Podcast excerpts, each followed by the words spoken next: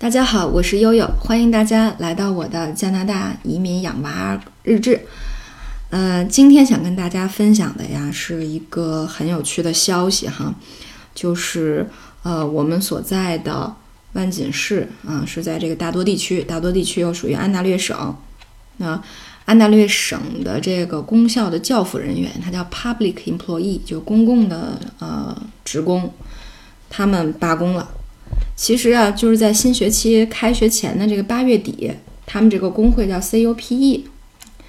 CUPE 这个工会是大概大概由什么人组成呢？就是，嗯，比较通俗的翻译就是后勤和这个，呃，这个，呃，学校的行政的老师，就是大大概是分这两块吧。比如说保洁啦，那个剪草的员工啦，然后幼儿园的生活老师啦，然后学校办公室的行政老师啊、助理啊等等。所以 COPE 之前的工会就发了公开信，说要代表安大略省，呃五万多名这个教育工人，他属于教育工人，不是教师啊，要在九月份进行罢工，目的呢是要求收回削减教育拨款，保护提供给学生的服务。这个消息一传出来呢，就是大家一直都特别关注啊，然后，呃，从大概上周上周几，上周四还是上周五。然后就进入到一个部分罢工的阶段，就是当时我们家长收到一封信，就是说后勤的老师和这个呃行政老师不再提供相关的服务了，啊，就不再提供相关服务，意味着什么呢？意味着呃没有人帮你打扫卫生间，啊，这个呃生活老师呢也会就是在中午的时间好像就不太管了，嗯，然后那个。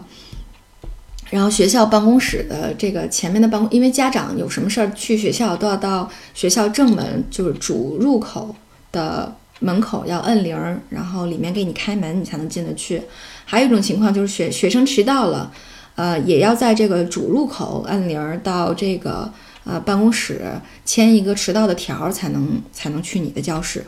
所以呢，就是这个铃儿就没有人管了啊。然后从那天开始，你就会发现，每天早晨如果有想进去找学校的这个家长，还有就是那些迟到的学生们，就一直会在风里面吹着站着。然后什什么时候有老师从那个办公楼走出来开开门，这些人才能进去啊。但是呢，就是由于政府好像一直没有呃把这个工会谈判啊放在桌面上，正式的进行这个双方的。嗯，调解。所以呢，我们在前几天就收到信说，COPE 这个工会呢准备大规模啊罢工了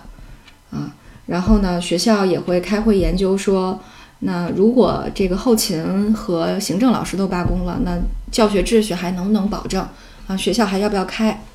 终于呢，在昨天下午晚一点的时候，我们就收到确认信了，就整个安省的公立学校。啊，由于这个教辅人员的罢工不能够保证学生的安全和正常的教学秩序，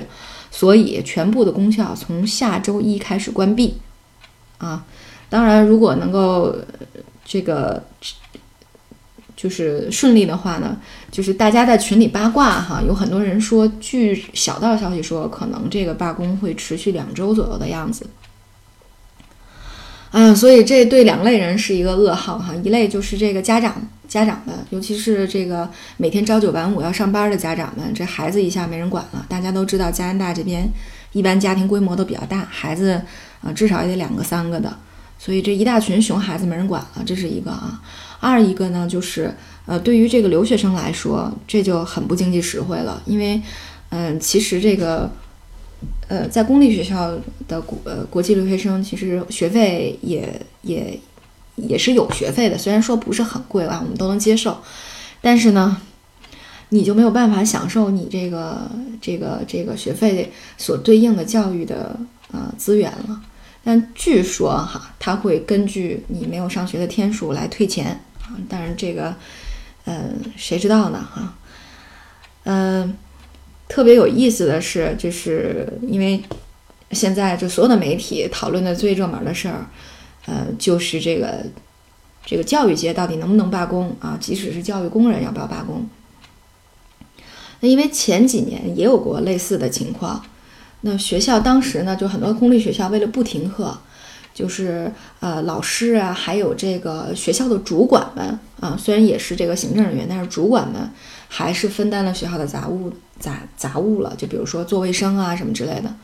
但是呢，就是熊孩子们不知道是听了什么谣言啊，说学校如果足够脏、足够乱，就会停课。